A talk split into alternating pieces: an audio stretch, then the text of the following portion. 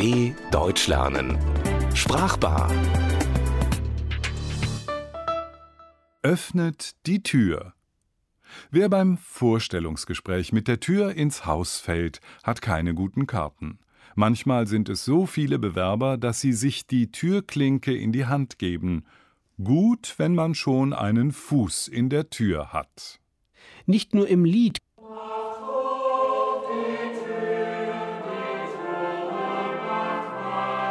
gilt sie als Zugang zum Gewünschten und Ersehnten. Hinter der Tür liegt häufig, was man haben oder erreichen möchte, und das nicht nur im direkten Sinne.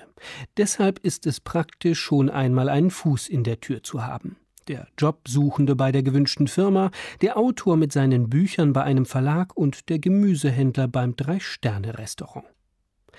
Was man aber auch zu bieten hat, ob gute Ware oder neue Ideen, die Sache muss gut vorbereitet sein. Tonfall, Zeitpunkt und auch das Äußere müssen stimmen. Denn mit der Tür ins Haus zu fallen, kommt selten an. Ob Kunde oder Partner fürs Leben, Überzeugungsarbeit und kleine Gesten der Aufmerksamkeit sind gefragt. Auch ein Lächeln kann nicht schaden. Wer die richtige Form wählt und wahrt, dem stehen alle Türen offen. Was oft selbst für diejenigen zutrifft, die außer der Form gar nichts zu bieten haben. Leicht ist das nicht, denn attraktive Jobs und Aufträge wollen natürlich alle, weshalb sich bei bestimmten Firmen die Bewerber die Türklinke in die Hand geben, so viele gehen da ein und aus. Und wenn es gar zu viele sind, werden manchen die Türen eingerannt, was nicht heißt, dass die dabei zu Bruch gingen. Vorsicht ist trotzdem geboten, denn allzu forsche Bewerber sind nicht beliebt. Wer es übertreibt, wird vor die Tür gesetzt, was aber auch demjenigen passieren kann, der seine Miete nicht bezahlt. Wenn Ihr gewünschter Chef Ihre Unterlagen liest und ausruft Ach, du kriegst die Tür nicht zu, dann sollten Sie selbstbewusst den nächsten Satz abwarten. Denn noch ist offen, ob es bedeutet Das ist ja wohl das allerletzte. oder Beeindruckend, was Sie da zu bieten haben. Hinter verschlossenen Türen tagen nicht nur die Kardinäle im Vatikan, wenn sie einen neuen Papst wählen, oder Politiker, wenn sie die störenden Journalisten fernhalten wollen. Da bleibt die Tür zu, schließlich will ein Geheimnis zumindest für eine Weile gehütet sein. Wichtige Beschlüsse werden hier gefasst von den Eltern im Wohnzimmer, den Managern in der Führungsetage, den Lehrern bei der Schulkonferenz.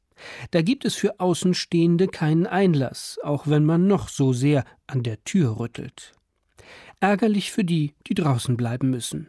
Wäre doch ganz schön, wenn man da mal durchs Schlüsselloch in der Tür, na nur nicht erwischen lassen. Ganz anders ist das beim Tag der offenen Tür. In Musikschulen wird er regelmäßig veranstaltet, damit die Kleinen und Neugierigen auch mal eine Geige in die Hand nehmen können oder so richtig auf die Pauke hauen dürfen.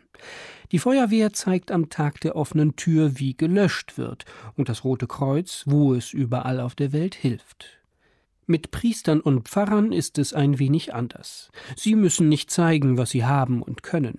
Dennoch steht Bedürftigen und allen, die es wünschen und brauchen, immer eine Tür bei ihnen offen. Bei anderen ist es eher ein spezieller Charakterzug, die Tür nie so ganz zuzumachen. Manchmal zeugt das von Unentschlossenheit, manchmal aber auch nur von tiefer Liebe und Zuneigung, immer noch ein Türchen offen zu halten. Und was sollte man vermeiden? Zum Beispiel Verträge unterschreiben an der Haustür und wichtige Absprachen zwischen Tür und Angel. Da geht immer etwas schief und hinterher sind alle verärgert. Empfehlenswert dagegen, immer wieder vor der eigenen Türe zu kehren, äußerlich und innerlich. Derartige Reinigungen helfen sehr, mit Nachbarn, der Welt und sich selbst besser zurechtzukommen. DW Deutsch lernen. Sprachbar. Mehr auf dw.com/deutschlernen.